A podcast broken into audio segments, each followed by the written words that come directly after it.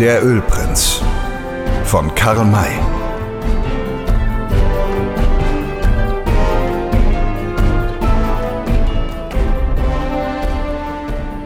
Die Feinders lagen nebeneinander, und zwar jetzt mit offenen Augen. Es war keiner von ihnen erschlagen worden. Sie hatten ihre Besinnung wieder. Sie sahen und hörten also alles, was um sie herum vorging. Keiner von ihnen schien Lust zu haben, ein Wort zu sprechen, doch konnte man ihre Gefühle leicht aus den wütenden Blicken erraten, die sie um sich warfen. Es hatte bisher noch niemand eine Frage an sie gerichtet, denn Sam Hawkins wollte damit bis zur Rückkehr der Auswanderer warten. Da hörte man von weitem eine jubilierende weibliche Stimme rufen: We've got them, we've got them. Die Ruferin kam näher, erreichte das Lager, kroch unter einer Deichsel hindurch, schoss auf Sam los und schrie ihn an: We've got them, we've got them. Hieß das nicht, wir haben sie, wir haben sie, Herr Hawkins? Es war die liebe Rosalie Ebersbach, geborene Morgenstern, verwitwete Leiermüller. Sie war allen anderen vorausgeeilt. Ja, antwortete Sam, so heißen diese englischen Worte ins Deutsche übersetzt.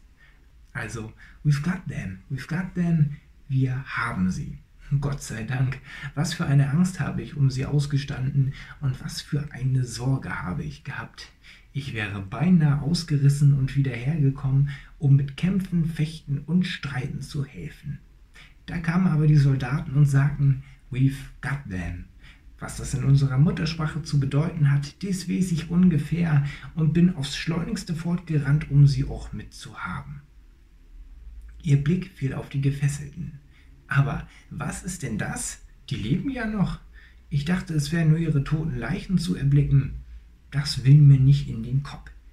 Ist das vielleicht mit Fleiß geschehen? Allerdings.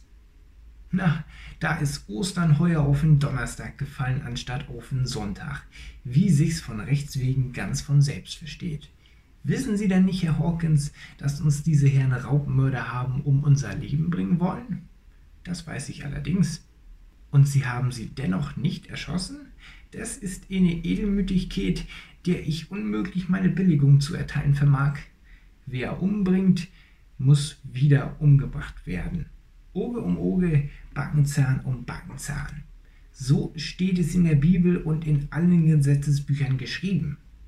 Sind Sie denn wirklich ermordet worden, Frau Ebersbach? Nee, wie können Sie nur so fragen? Wenn ich umgebracht wäre, so stände ich jetzt doch als Gespenst vor Ihnen, und ich hoffe, dass Sie mich nicht für so etwas halten. Gewiss nicht, Frau Ebersbach. Also, Auge um Auge, Zahn um Zahn. Sie sind nicht umgebracht worden. Darum haben wir die Finders auch nicht umgebracht. Aber sie wollten uns doch ermorden. Das ist doch ganz dasselbe, als ob sie uns wirklich ermordet hätten. Und ich wollte sie dafür erschießen lassen. Das ist also ganz genauso, als ob sie wirklich erschossen worden wären. Sie sah ihn verblüfft an, schlug sich gegen die Stirn und bekannte offenherzig, was für eine dumme Rosalie ich da gewesen bin. Lass mich da mit meinen eigenen Worten schlagen. Das ist mir jetzt zum ersten Mal in meinem Leben vorgekommen, denn wer es in den Redensarten und Spitzfindigkeiten mit mir aufnehmen will, der muss sehr spät zu Bette gehen und morgens früh halb drei wieder munter sein. Aber sagen Sie mir doch wenigstens, was nun mit dieser Rasselbande geschehen soll. Da Sie so schonungsvoll mit diesen Halunken verfahren sind, so möchte ich mir mit gutem Grunde die Frage erloben, ob Sie vielleicht gar eine Belohnung, eine Prämie oder so eine goldene Medaille bekommen sollen. Was wir zu tun beabsichtigen, das werden Sie bald erfahren. Na, das hoffe ich. Bedenken Sie, dass ich zu den Persönlichkeiten gehöre, auf die es abgesehen war. Wenn der Überfall gelungen wäre, so liege ich jetzt als ermordete und abgeschiedene Leiche auf dem Schlachtfeld und das Morgenrot täte mir zu frühem Tode leuchten. Das erfordert Strafe. Verstehen Sie mich? Die Strafe wird nicht ausbleiben, Frau Ebersbach. Darauf können Sie sich verlassen. Damit soll aber nicht gesagt sein, dass wir die Schuldigen umbringen müssen. Wir sind keine Mörder und Sie sind eine Dame.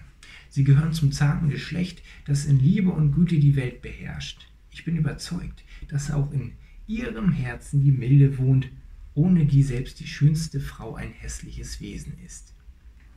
Der spaßhafte kleine Jäger hatte sich, indem er in dieser Weise sprach, nicht verrechnet. Frau Rosalie warf sich in die Brust und antwortete Die Milde wohnt? Natürlich wohnt sie da. Ich habe noch ein Herz. Und was für eins. Es schmilzt wie Butter an der Sonne. Ich gehöre auch zu dem schönen, zarten Geschlecht, von dem Sie reden, und ich will mit meiner Güte die Welt beherrschen. Es kommt zwar vor, dass der Mensch verkannt wird, und es hat schon oft Augenblicke gegeben, wo meine Milde und Güte nicht tief genug erforscht worden ist, aber hier bei dieser Gelegenheit will ich öffentlich beweisen, dass mein schwaches Geschlecht stark in der Verzeihung ist. Sie sollen sich nicht in mir geehrt haben, Herr Hawkins. Ich mag nichts von einer Bestrafung dieser Mörderbande wissen. Lassen Sie sie laufen. Sie hätte vielleicht noch länger gesprochen, da aber kamen die Soldaten mit ihren Pferden, um sich draußen vor dem Wagen zu lagern und mit ihnen die Auswanderer, die den gefangenen Scout mitbrachten. Nun ging es zunächst an ein reges Fragen und Antworten, das nicht eher aufhörte, als bis die Deutschen alles, was während ihrer Abwesenheit geschehen war, erfahren hatten. Auch der Kantor hörte aufmerksam zu, doch saß er nicht still wie die anderen am Feuer, sondern er befand sich in fortwährender Bewegung. Er machte sich mit den Gefesselten zu schaffen, deren Lage ihm nicht zu passen schien. Er schob und zehrte bald an dem einen, bald an dem anderen herum, zehrte und schob wieder und immer wieder, so dass Sam ihn endlich fragte: Was tun Sie denn da? Liegen diese Leute nicht richtig, Herr Kantor? Der Gefragte drehte sich zu ihm und antwortete in wichtigem Ton: Kantor Emeritus, wenn ich bitten darf, Herr Hawkins. Es ist das nur der Vollständigkeit halber und damit keine Verwechslung vorkommt. Ja, Sie haben es erraten. Die Gefangenen müssen ganz anders liegen. Äh, warum? Ihre Gruppierung gibt nicht die richtige Gesamtwirkung. Es scheint Ihnen entweder noch nicht bekannt oder schon wieder entfernt zu sein, womit ich umgehe. Ohne augenblicklich an die sonderbare Schwärmerei des Kantors zu denken, fragte Sam unvorsichtig, äh, was könnte das sein? Nichts anderes als meine Oper. Ich gehe damit um, eine große Heldenoper von zwölf Akten zu komponieren und reise nur deshalb in dieser Gegend, um mir dazu den Stoff zu suchen. Eine Szene dieser Oper, eine ganz vortreffliche Szene, habe ich hier gefunden, nämlich den Chor der Mörder. Sie liegen am Boden und singen ein doppeltes Sextett. Dazu ist aber eine ganz andere Gruppierung notwendig, als die sie ihnen gegeben haben. Ich studiere diese jetzt und werde sie mir aufzeichnen, sobald ich sie gefunden habe. Sie dürfen versichert sein, dass ich mich in Acht nehme, den Leuten dabei nicht wehe zu tun. Was das betrifft, so fassen sie immer nur herzhaft zu. Kerls wie diese sind, braucht man nicht mit seidenen Handschuhen anzugreifen. Daraufhin fuhr der Heldenkomponist in seiner Beschäftigung fort, und zwar so eifrig und nachhaltig, dass Butler endlich sein bisheriges Schweigen brach und zornig zu Sam hinüberrief, Sir, was hat nur dieser Mann fortwährend mit uns zu schaffen? Sorgt endlich dafür, dass er uns in Ruhe lässt. Wir sind keine Spielpuppen, an denen man nach Belieben zerren und ziehen kann. Sam hielt es nicht der Mühe wert zu antworten. Darum fuhr Butler nach einer Weile fort. Ich muss überhaupt fragen, mit welchem Recht ihr uns überfallen und niedergeschlagen habt. Wir sind als friedliche Reisende gekommen und haben euer Feuer gesehen. Da wir nicht wussten, wer daran lagerte, schlichen wir uns, wie sich das von selbst versteht, heimlich heran, um uns zu unterrichten. Dabei sind wir heimtückisch niedergeschlagen worden. Wir verlangen sofort freigelassen zu werden. Verlangt das immerhin. Ich habe nichts dagegen, wenn ich mich nicht irre. Frei werdet ihr sein oder vielmehr hängen. Nämlich morgen in Tucson an einem schönen, starken Geigen. wenn ihr Witze machen wollt, so macht bessere als dieser ist. Es ist kein Spaß, sich an ehrlichen Leuten zu vergreifen. Das wird euch schon noch beigebracht werden. Vielleicht seid ihr es selber, der an den Geigen in Tusen gehängt wird. Da erhob sich Sam vom Feuer, trat zu ihm hin und sagte spöttisch, um mit diesen albernen Redensarten zu Ende zu kommen, wollen wir uns gegenseitig mal Gebühren vorstellen. Ich heiße Sam Hawkins. Versteht ihr mich? Da sitzen Dick Stone und Will Parker. Man pflegt uns zusammen das Kleeblatt zu nennen. Abermals verstanden? Meint ihr, dass ihr die Kerls dazu seid, solchen Westmännern etwas weiß zu machen? Butler war vor Schreck bleich geworden und brachte keine Antwort über die Lippen. Sam Hawkins fuhr fort. Ich selbst habe euch dort bei den Steinen belauscht und jedes Wort gehört. Ihr seid die Feinders. Das habe ich übrigens schon in. Xavier gewusst. Da stieß Butler erschrocken hervor. Heavens, die Feinders! Welch ein Gedanke, uns mit diesen zu verwechseln. Wer hat euch das weiß gemacht, Sir? Ich selbst. Ich habe gute Ohren. Oh, auch die schärfsten Ohren können sich irren und etwas falsch verstehen. Meint ihr? War es vielleicht auch falsch verstanden, was ihr vorhin von den Frauen und Kindern gesagt habt? Ich weiß nichts davon. Dass sie auch ausgelöscht werden sollen, um euch nicht etwas später verraten zu können? Habe keine Ahnung davon. Auch nicht davon, dass ihr die Beute teilen und die Wagen dann verbrennen wolltet? Nein. So besitzt ihr ein außerordentlich schwaches Gedächtnis, dem man aber in Tucson nachhelfen wird. Da ergriff auch der Offizier, und zwar zum ersten Mal, das Wort, indem er Sam aufforderte, verschwendet eure Worte nicht an diesen Menschen, Sir. Er mag leugnen, wie er will, es wird ihm doch nichts nützen. Es ist erwiesen, dass sie die Feinders sind, und so werden sie morgen baumeln. Wird dazu nicht unser Zeugnis nötig sein? erkundigte sich nun Dick Stone. Nein, ihr gedenkt, mit den Wagen weiterzufahren. Ich will euch nicht aufhalten oder gar wieder nach Tucson zurückschleppen. Ihr habt mir gesagt, was zu sagen war. Das genügt, da ich vor Gericht als Zeuge auftreten werde. Beweise haben wir mehr als genug, und so ist kein Zweifel mehr darüber möglich, dass unsere Gegend endlich von dieser Bande, der wir so lange vergeblich nachgestellt haben, gesäubert wird. Ich versichere euch, dass sie alle hängen werden. Damit war diese Auseinandersetzung beendet. Man stellte die nötigen Wachen aus und legte sich dann schlafen. Einer der Soldaten hatte bei den Gefangenen zu sitzen und sie nicht aus den Augen zu lassen.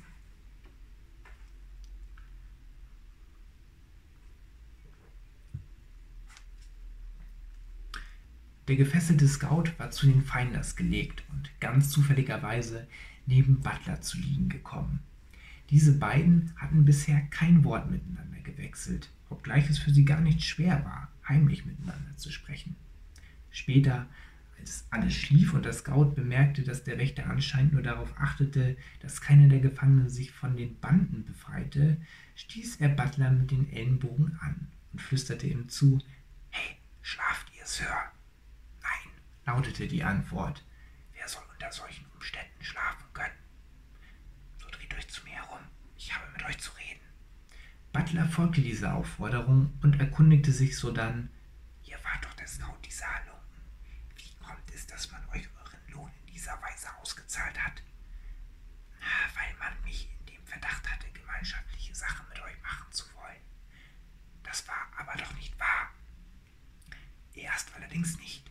Die Absicht kam mir später. Ich heiße Poller, Sir, und möchte, dass ihr Vertrauen zu mir habt. Es steht 100 gegen 1 zu wetten, dass ihr verloren seid. Ich aber möchte euch gern retten. Ist das euer Ernst? Ja, ich schwöre es euch zu. Diese Kerze haben mich schwer beleidigt und ich bin nicht der Mann, dies ungerecht hingehen zu lassen. Allein kann ich nichts machen. Wenn ihr mir aber helfen wollt, so sollen sie sicher und gewiss ihre Strafe haben. Helfen? Hier kann niemand helfen. Weder ihr mir noch ich euch. Denkt das nicht. Ich bin überzeugt, dass sie mich morgen freigeben. Man wird euch auf die Pferde binden und nach Tusten schleppen. Ich werde euch folgen.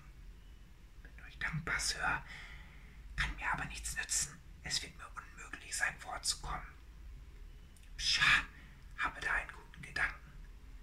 Steht ihr etwa so fest zu euren Leuten, dass ihr nicht frei sein wollt ohne sie? Unsinn, jeder ist sich selbst der Nächste. Wenn ich nur mich rette, so mögen sie immerhin baumeln. Well, dann sind wir einig. Sagt ihnen, dass sie sich während des Ritts so stellen sollen, als ob die Kolbenhiebe schlimme Nachwehen haben. Taumelt auf den Pferden hin und her, stellt euch so schwach wie möglich. Es sollte mich wundern, wenn dieser Leutnant nicht einmal halten ließe, damit ihr euch erholen könnt. Dabei muss man euch die Fesseln von den Füßen nehmen. Dann könnt ihr euch, selbst wenn die Hände zusammengebunden bleiben, rasch des schnellsten Pferdes bemächtigen und davonreiten. Natürlich zurück, wo ich euch erwarte. Man wird überrascht sein und euch nicht gleich folgen. Dadurch bekommt ihr Vorsprung. Kommt uns dann später einer nahe, so habe ich meine gute Büchse und schieße ihn vom Pferd herunter. Butler antwortete nicht gleich. Er überlegte und sagte erst nach einer längeren Weile, Euer Vorschlag ist der einzige, der helfen kann. Ich werde ihn befolgen. Komme ich wirklich frei, dann dreimal wehe diesem Klebert und allen diesen Deutschen. Wir wollen zusammenhalten, Master Poller. Hiermit war das heimlich geführte Gespräch, von dem der Wächter nichts bemerkt hatte, beendet. Butler fühlte sich einigermaßen beruhigt und schlief sogar ein. Kaum graute der Morgen, so stand man vom Lager auf. Erst wurde von den Vorräten, die die Soldaten mitgebracht hatten, ein kurzes Frühstück gehalten. Dann erklärte der Leutnant, mit seinen Gefangenen aufbrechen zu wollen. Er ließ sie auf ihre Pferde binden, die gefesselten Hände nach vorn, damit sie die Zügel zu führen vermochten. Während dies geschah, rief der Scout Sam Hawkins an, und was soll mit mir geschehen? Soll ich etwa als Gefangener hier gefesselt liegen bleiben? Nein, antwortete Sam, wollte euch bloß für diese Nacht sicherstellen. Nun ist es Tag geworden, ihr könnt reiten, wohin ihr wollt. Well, so gebt mich frei. Nur keine Überstürzung, mein sehr verehrter Master Poller. Nehme an, dass ihr euch an uns rächen wollt und uns vielleicht zu diesem Zweck folgen werdet. Werde euch also dadurch unschädlich machen, dass ich eure Waffen zurückbehalte. Ich erhebe Einspruch, das wäre Diebstahl, Raub. Nennt es wie ihr wollt. Es wird durchaus nicht anders. Poller wurde von seinen Banden befreit, setzte sich wetternd und schimpfend auf sein Pferd und ritt westwärts davon, um später unbemerkt in die Richtung nach Tucson umzulenken. Dann nahm der Leutnant Abschied und machte sich mit seinen Soldaten und Gefangenen ostwärts auf den Weg. Nun, da die vielen Menschen fort waren und man wieder an den Einzelnen denken konnte, bemerkte Sam Hawkins, dass der Kantor fehlte. Schon sollten Boten nach ihm ausgesandt werden, da sah man ihn kommen, langsam und mit seltsamen Gebärden von Westen her. Als er das Lager erreichte, fuhr Sam ihn heftig an. Wo laufen Sie schon wieder herum? Was haben Sie da draußen zu suchen? Einen Triumphmarsch, antwortete der Musikenthusiast, der ziemlich erhitzt aussah. Triumphmarsch, sind Sie toll? Toll? Wie kommen Sie zu einer so beleidigenden Frage, werter Herr? Wir haben ja gesiegt. Wir haben die Feinde gefangen und darum bin ich fortgegangen, um in der Einsamkeit das Motiv zu einem Sieges- und Einzugsmarsch zu finden. Dummheit. Sie sollen sich nicht so draußen herumtreiben. Das ist ein Fehler, den ich nicht dulde. Fehler? Erlauben Sie gütigst. Ein Jünger der Kunst begeht keinen Fehler. Den hat vielmehr der Scout begangen. Der Scout? Wieso? Ich war ihm im schönsten Komponieren. Da kam er auf mich zugeritten und nahm mir alle meine Waffen ab. Nur den Säbel hat er mir gelassen. Er könnte ihn nicht brauchen. Donnerwetter, fuhr der Sam Hawkins auf, dachte es mir doch. Schicke den Burschen ohne Waffen fort und sie laufen eigens hinaus ins Weite, um ihm dafür ihre zu überlassen? Überlassen? Ist mir nicht eingefallen. Genommen hat er sie mir und mir als Bezahlung zwei, zwei, ich darf es gar nicht sagen, gegeben. Sagen Sie es nur, ich muss es wissen.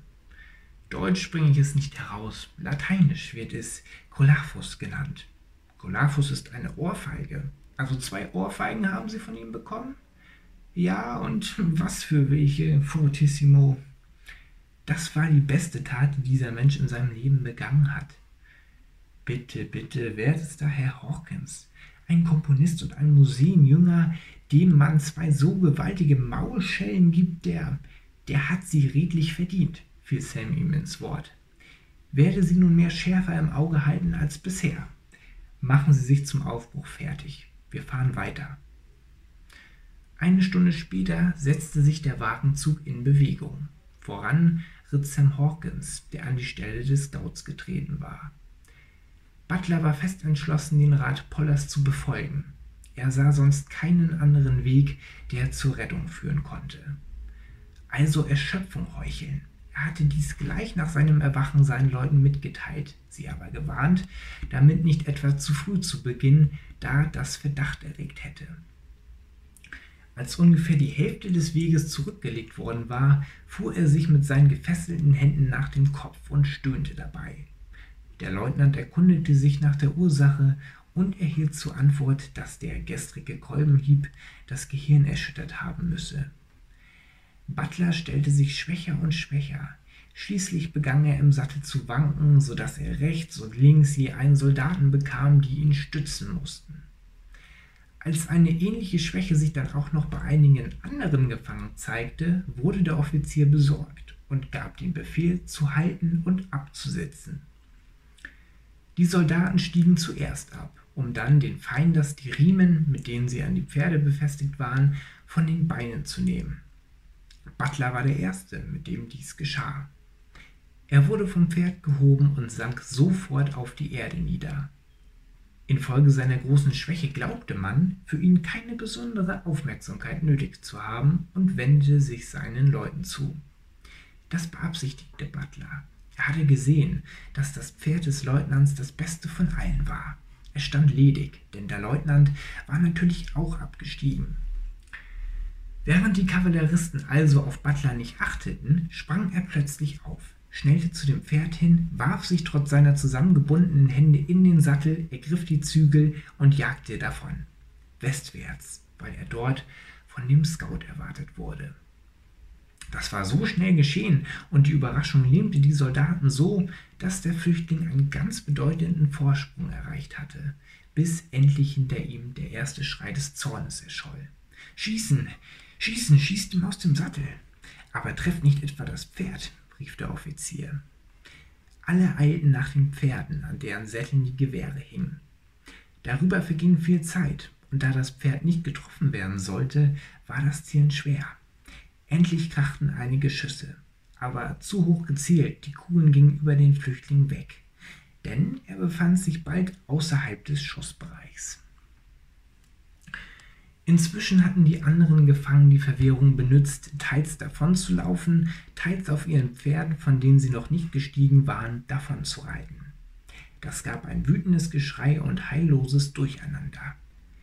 Die Soldaten mussten sich zerstreuen, um jedem einzelnen Entrinnenden nachzujagen, und so gab es nur vier oder fünf, die sich hinter Butler hermachten, allerdings vergeblich. Sein Vorsprung war zu groß und sein Pferd zu schnell. Sie verloren ihn aus den Augen und kehrten schimpfend wieder um. Er aber jagte unaufhaltsam weiter, bis er vor sich einen Reiter erblickte. Es war der Scout, sein neuer Verbündeter, der ihn froh bewillkommnete. Beide suchten zunächst ein sicheres Versteck auf und folgten dann am nächsten Morgen, um sich zu rächen, den Spuren des Wagenzugs, der ihnen nur eine Tagesreise voraus war.